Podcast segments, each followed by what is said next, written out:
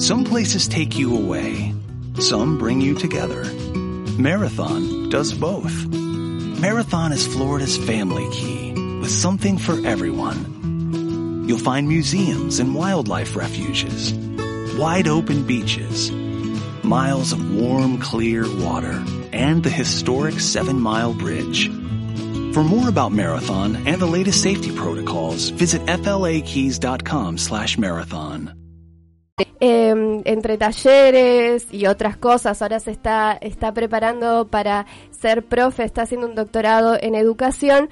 Eh, la traemos aquí a Tinta Indeleble especialmente porque hace poquito eh, inauguró, es decir, presentó su nuevo libro Indeleble. Indeleble, ¿qué tal chicos? ¿Cómo estás, Gracias Paula? por la invitación, ¿cómo están? Todo bien, Bien, gracias bien. por venir.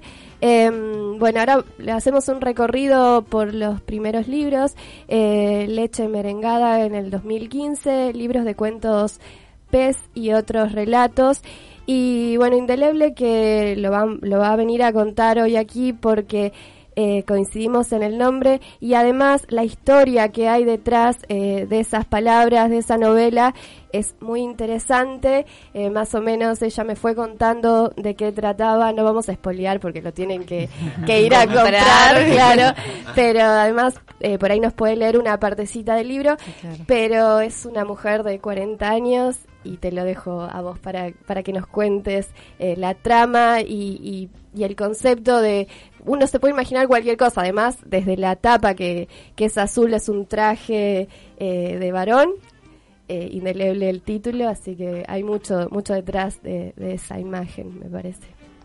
Bueno, eh, gracias de nuevo por, por invitar. El libro es nuevísimo, sí, salió de imprenta el jueves pasado, así que está haciendo sus, sus primeros pasos. Bueno, indeleble porque es lo, que deja marca, ¿no? Queríamos, eh, queríamos, digo, porque el título también fue charlado con, los editores, eh, subrayar con eso eh, como, como, como una parte de la, de la novela que nos parecía que, era interesante de ver. La novela es la historia, como vos contabas, Juli, de una mujer de unos 40 años eh, cuyo marido se suicida y ella eh, tiene que afrontar ese suicidio y además una deuda inmobiliaria que contrajeron juntos para comprar un- la casa donde viven.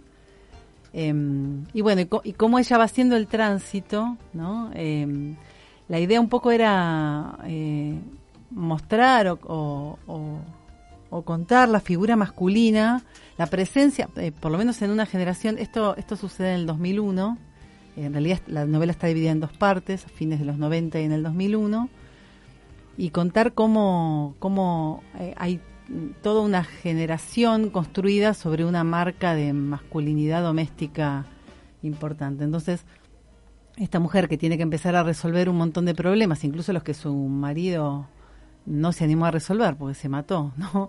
Eh, para no pagar la deuda, por- o sea, agobiado, o al menos eso dice, después da como, como otra vuelta de tuerca también la historia, pero eh, ella tiene que, que afrontar una deuda que contrajeron juntos y que ahora Está sola para hacerlo. Está sola para hacerlo eh, y además eh, haciendo el duelo y el duelo de una pérdida que tampoco que, fue una decisión del digo no sé con todo lo que implica Un suicidio. un suicidio, ¿no?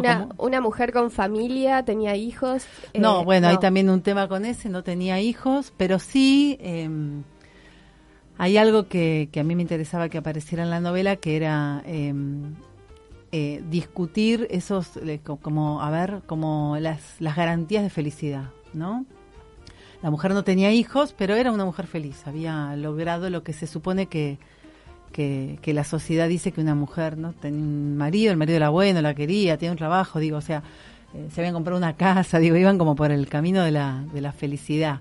Claro. Y, pero cuando abrís un poco, bueno, había otras cosas también detrás, ¿no?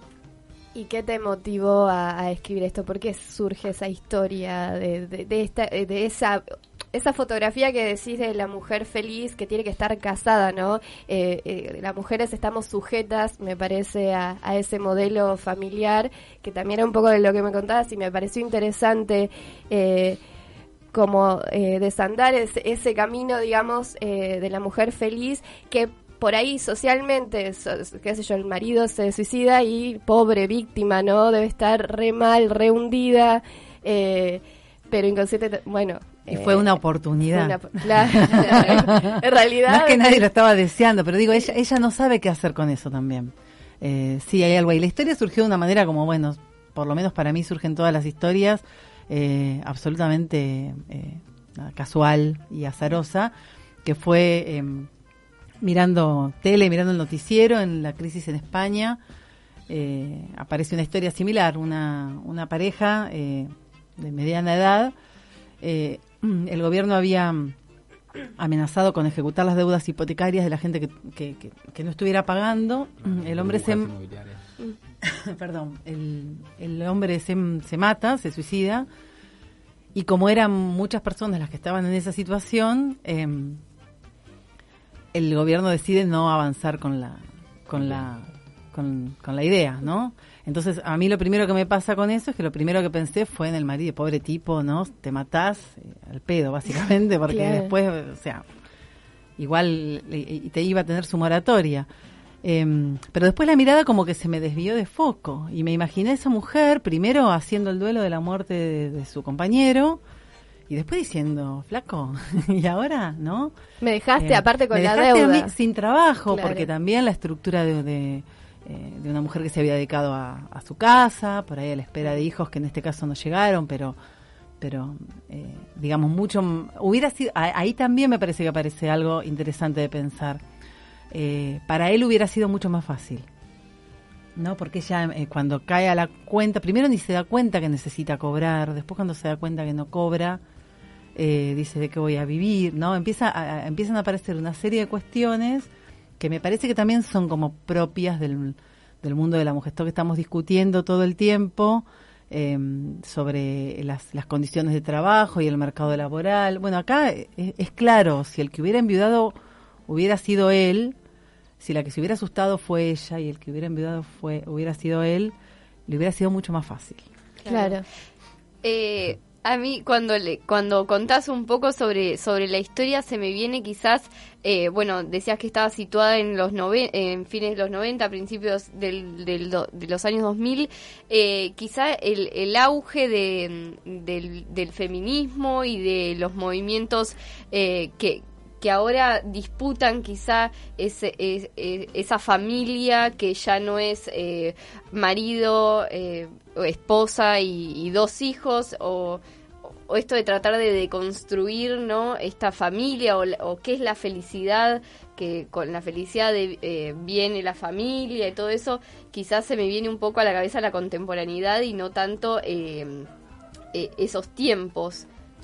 Sí, bueno, la mirada es, es, contemporánea. Eh, a mí lo que me interesaba eh, pensar era eh, pensar el, rol de la mujer y pensar el feminismo. igual estoy haciendo algo que no me gusta, que es decir qué pienso yo cuando escribo, pero por lo menos es mi lectura sobre, sobre este texto.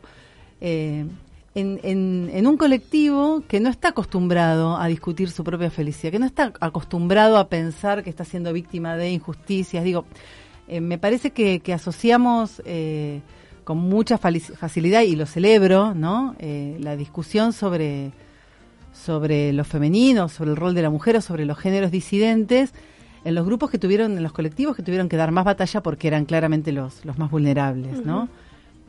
pero que en esa discusión va quedando, bueno, ¿qué pasa con lo masculino en el, en el interior de un hogar que, que se supone un hogar feliz, ¿no? La, idea de felicidad a mí me hace un ruido todo el tiempo de esa foto, ¿no? la foto Valeria Massa, no sé. Claro. Y otra cosa que me había quedado, si la, puedo decir, de el tema de la mujer eh, que aún eh, ya con otra pareja, o sea, eh, sigue viendo al, al, marido, recordando al marido como sujeta a, le hubiera gustado a pidiendo autorización. Pidiendo autorización. En un momento sí sucede eso en la novela y ella dice, bueno, este hombre a Ricardo le hubiera gustado, Ricardo. lo hubiera probado. Incluso hay, hay algunas películas que, que, que, hablan un poco de eso, de alguien que le diagnostica, no sé, una enfermedad terminal y entonces trata de ver, de buscar a alguien para su mujer. He visto un par de películas así del sábado a la tarde. Y, y no, y esa imagen para mí es la tapa. Esa imagen, bueno. Es como la taba, porque es el traje y es como que Ricardo está no hay ahí. Nadie, no hay está nadie. todo el indeleble. indeleble. Claro. Total, sí, sí. ¿Querés leernos Dale. alguna parte Sí, sí. Que, que, que prefieras del libro? Sí, puedo leer el comienzo. Sí, que- ya te estamos spoileando demasiado, me parece Pero- igual. No, no, bueno, pero el comienzo. El comienzo es Va. para, para Eh, la, la novela va eh, eh, para adelante y para atrás. Empieza con cuando, bueno, ahora van a ver cómo empieza y después va cuando Ricardo estaba vivo. Empieza. La perturbaba reconocer que ante el cadáver de su marido, su primer pensamiento había sido que la camisa celeste oscuro combinaba muy mal con el cortinado de fondo, celeste, pero más claro. Había gritado, un grito aterrador que había traído a los vecinos y a Damián, el encargado del edificio. Minutos después, alguien la ayudaba a salir del departamento y la sentaba en otra cocina frente a un vaso de agua. Alguien cerraba la puerta espantando curiosos y llamaba a la policía. Alguien empezaba a dar forma al primer testimonio sobre ese suicidio. Pero nadie, excepto ella, se había dado cuenta que esa, esa muerte no combinaba. El departamento de la vecina copiaba gente curiosa. La miraban, pero Maine no se daba cuenta. Bebía el agua de a sorbitos, sin soltar el vaso. Cuando se acababa, alguien le servía más. Mantenía la vista fija en las flores dibujadas en el mantel de hule. Parecían rosas. Tenía a los bordes los pétalos remarcados con un color fuerte que se iba evaporando hacia abajo. Los dibujos de las hojas formaban una corona de espinas. La matriz de la imagen se repetía de manera vertical y horizontal, cubriendo toda la superficie del mantel. Trató de contarlas. La mesa era redonda, pero el mantel cuadrado. Verticales 5, 7, 8, 10 y de cada lado deben caer 3. 13, no, 3 de cada lado, 16. Y si el mantel es cuadrado, son 16 por 16. A ver, 1 por 6, 6. Y 1 queda 16. Y 1 por 6. ¿Existen los manteles cuadrados? Sabía de los rectangulares, pero ¿cuadrados? ¿Y qué lado era más largo entonces si era rectangular? Sin darse cuenta, había terminado de nuevo el agua y le estaban volviendo a servir. Bueno, esos son los primeros momentos de, de viudez de Maine. Y, y después es eh, él le aparece vivo. más- En realidad se van, bueno, yo ahí leí dos, hice un poco de Sí. trampa, leí dos partes de, cuando él estaba muerto, porque me parecía, si le- una lectura breve no se iba a entender, eh, el, el relato va y viene de fines de los 90, cuando él está vivo, a eh, el 2001, a partir de, de, su suicidio. ¿Y cómo te sentís vos más cómoda en tu, en tu forma de estructurar tu narrativa? Porque veo de que como que hay un conflicto bastante fuerte, un nudo de la trama que vos decís, bueno, esto tiene un nudo dramático que está vinculado a lo, a lo temático, a lo temático social también, y de ahí pueden surgir como la construcción de personajes.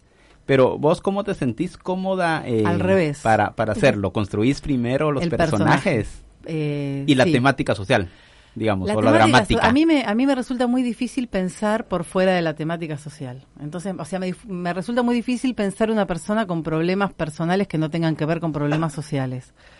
Em, entonces, eh, la- eh, cuando, cuando a mí me aparece esta anécdota, eh, la, la anécdota era de España. Yo la verdad que eh, tuve la suerte de conocer España, pero muy poquitos días, entonces no, tampoco era algo que no terminaba de palpar. Entonces dije, no, esta historia tiene que ser acá y tiene que ser eh, en, en esa época que, que- que fue tan tan tan densa, tan turbia, tan importante como fue el 2001. Los desahucios. Eh, ahí me, pare- me, me pasó algo además súper interesante, ¿no? Que es que eh, para narrar los 90, y para si bien yo era grande y tengo recuerdos, tuve que hacer como una reconstrucción, eh, no sé, recordar, por ejemplo, los hechos históricos, si fue primero el corralito de la devaluación, cuánto fue... eh, eh, ir atrás de testimonios, digo, yo tenía mis propios testimonios sobre ese diciembre y también sobre los 90, pero preguntarle a gente que sabía que también había, había estado y de pronto ir, no sé, recordando las charlas, ¿te acordás? Desde la- las eh, eh, publicidades del, de Walmart hasta, ¿no? Digo, esas cosas de cotidiano, esas ofertas estrambóticas de los pollos a 99 centavos, hasta la promesa de rescate del FMI. a- y reconstruí un mundo que para mí estaba perdido eh, y me resultó muy curioso. En todo el, el proceso de edición de la novela duró más o menos un año y con los editores nos asombrábamos porque parecía que había algo en la realidad que nos estaba como jugando carrera con la edición de, de toda esta etapa que parecía no ya tan terminada. Eso me, eso me, me, me sorprendió muchísimo.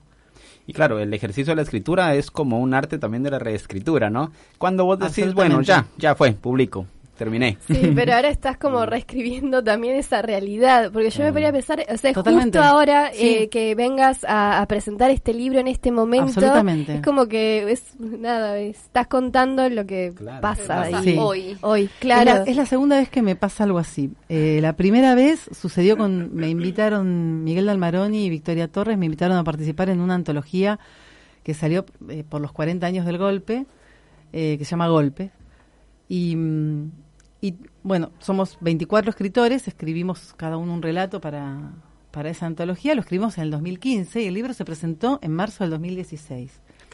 Y la diferencia entre el momento que lo escribimos y, bueno, eh, no hubo presentación oficial porque los compañeros del Centro Cultural Haroldo Conti estaban de paro, porque los amenazaban con despidos. Digo eso como una cosa simbólica, pero nos pasó como un poco esto, como que la, la realidad nos dio vuelta a los procesos de escritura, esta sensación de estar escribiendo sobre el pasado y, y, de golpe como, como si, no sé, como cuando perdés el tren, viste, que lo ves pasar al lado tuyo y por más que corras el tren pasa más rápido. Que muchas veces esos tiempos cíclicos también retoman vigencia, muchas cosas. A mí me asusta, ¿eh? Sí, a mí me asusta. Yo cuando entré ahora, en estos días, al supermercado, y vi la, la revistita que pensé que era un género eh, acabado y perdido, y volví a ver la misma revistita con, con, con las mismas estrellas amarillas para marcar la oferta, dije, hasta eso, ¿no? hasta, claro, volví, volví. Tanto preguntar, tanto investigar, hubiera esperado un año más. y lo tenía todo servido. Y tenías toda la foto acá servida. Sí, eh, es un poco espeluznante igual. Sí, es complejo, y eso te iba a decir, o sea, qué sensación, ¿no? Eh, tener eh, un libro que viene editándose hace un año, lo escribiste, bueno, no sé cuánto tiempo te llevó a escribirlo, y estarlo viviendo ahora. Yo soy lento, así que estuve como cuatro años antes escribiéndolo. Estabas escribiendo el futuro, el presente. el futuro, claro. el presente, ahora lo que... y, es para los escritores debe ser una sensación, eh, no, sí. Sí, para mí por lo menos es rara. Bueno, pero también eh, me llamó la atención eh, el concepto de leche merengada. Te, te quería hacer esta pregunta. El, eh, la mujer la imagen de la mujer eh, dentro de tus tres eh, libros eh, es la misma o, va, o va cambiando? O sea, la, vas describiendo de, distinta manera. no, cada personaje es por sí mismo.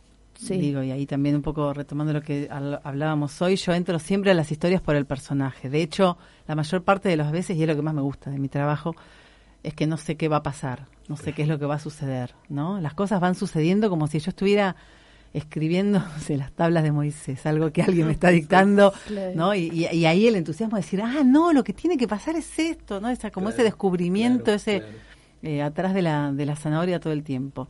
En el momento en que me doy cuenta cuando la historia tiene, de qué manera la historia tiene que terminar, me apuro en terminarla porque, porque no me gusta tampoco eh, me, parece que el trabajo se, se, convierte como en muy operativo, si yo sé todo el tiempo a dónde voy y lo único que tengo que hacer es acomodar todo para llegar.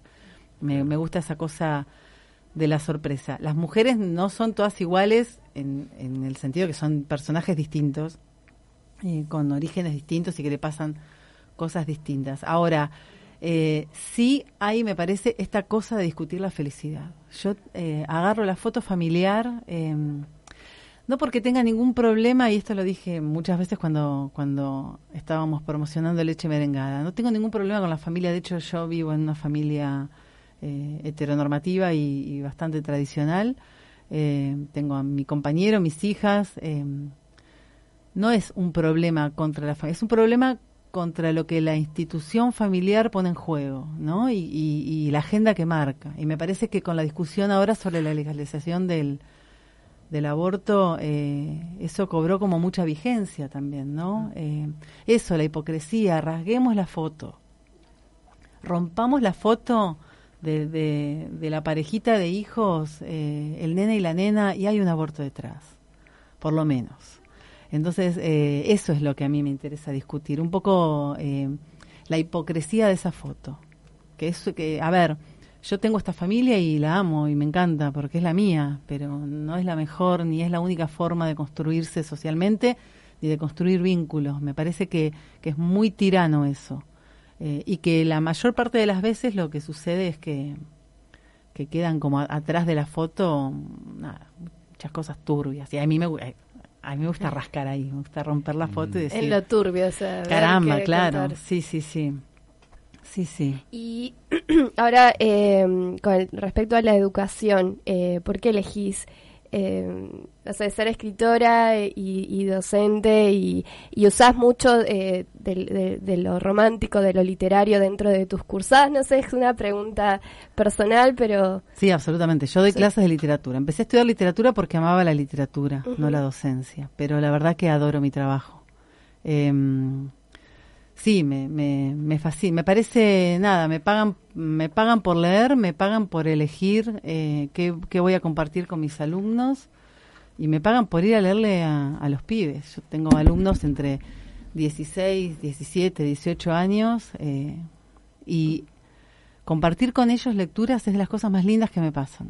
Eh, nada, sí, absoluto, romántico en, en todos los aspectos todo el tiempo. La, eh, ese, ese vínculo así como pasional con la literatura eh, aparece todo el tiempo y la devolución de los pibes y las chicas siempre, siempre es genial. Sí, eso te quería preguntar, ¿cómo es la respuesta de, porque viste que está bastante estigmatizada el rol del joven hoy en día, en esta época, en estos tiempos, pero yo creo que va más allá, o sea, cuando uno lee, les lee, eh, es otra la conexión y eso, ¿cuál es la respuesta, la, conexión que tenés con ellos? Para mí, es, eh, con pibes y chicas es como es como tener así como la cuota de, como es un lifting de alma todo el tiempo, ¿no? Eh, los, las pibas y los pibes tienen la teca, mal, eh, siempre. Y, y tienen eh, la posibilidad de, de, juzgar, tienen, tienen libertades que nosotros no tenemos. Entonces vienen y te dicen, Cortázar es una garcha así nomás, ¿viste? y a vos te tiembla todo el mundo, toda la biblioteca, todo, todo. Y, y, cuando indagás por algo te lo están diciendo. Y hay algo que leyeron ahí que, digo, pobre Cortázar, no fue el caso, pero digo, por poner a alguien, eh, un ejemplo así. Yo a veces les digo, bueno, miren que yo voy a leer este cuento de Walsh. Walsh es mi escritor favorito, así que si no les gusta se callan. porque porque sé que, que ellos lo, lo, dicen, lo expresan, piensan, hacen lecturas que, que a mí no se me hubieran ocurrido nunca. Que te sorprenden. Eh, todo el tiempo, todo el tiempo. Bueno, Paula, eh, nos tenemos que ir despidiendo. Muchas gracias por, por traernos indeleble aquí a la columna y bueno, hasta, hasta una próxima oportunidad. Está abierto Tierra Adentro. Muchas gracias. Eh, antes de irnos, queríamos saber dónde lo podemos conseguir El libro está, eh, por el momento, porque acaba de salir, está en la librería Malicia, que es en Diagonal 78 y 6, eh, esquina 59, ahí a una cuadra de Plaza Rocha. Y bueno, ya más o menos en 20 días va a ser la presentación. les, voy a mandar el dato así. Dale, flyer, así lo compartimos. Y, mm, y, ya después de ahí se distribuye en todas las librerías. Pero por ahora está, está en Malicia. Perfecto, gracias. Bueno. Hola, buenos días, mi pana. Buenos días, bienvenido a Sherwin Williams. ¡Ey! ¿Qué onda, compadre?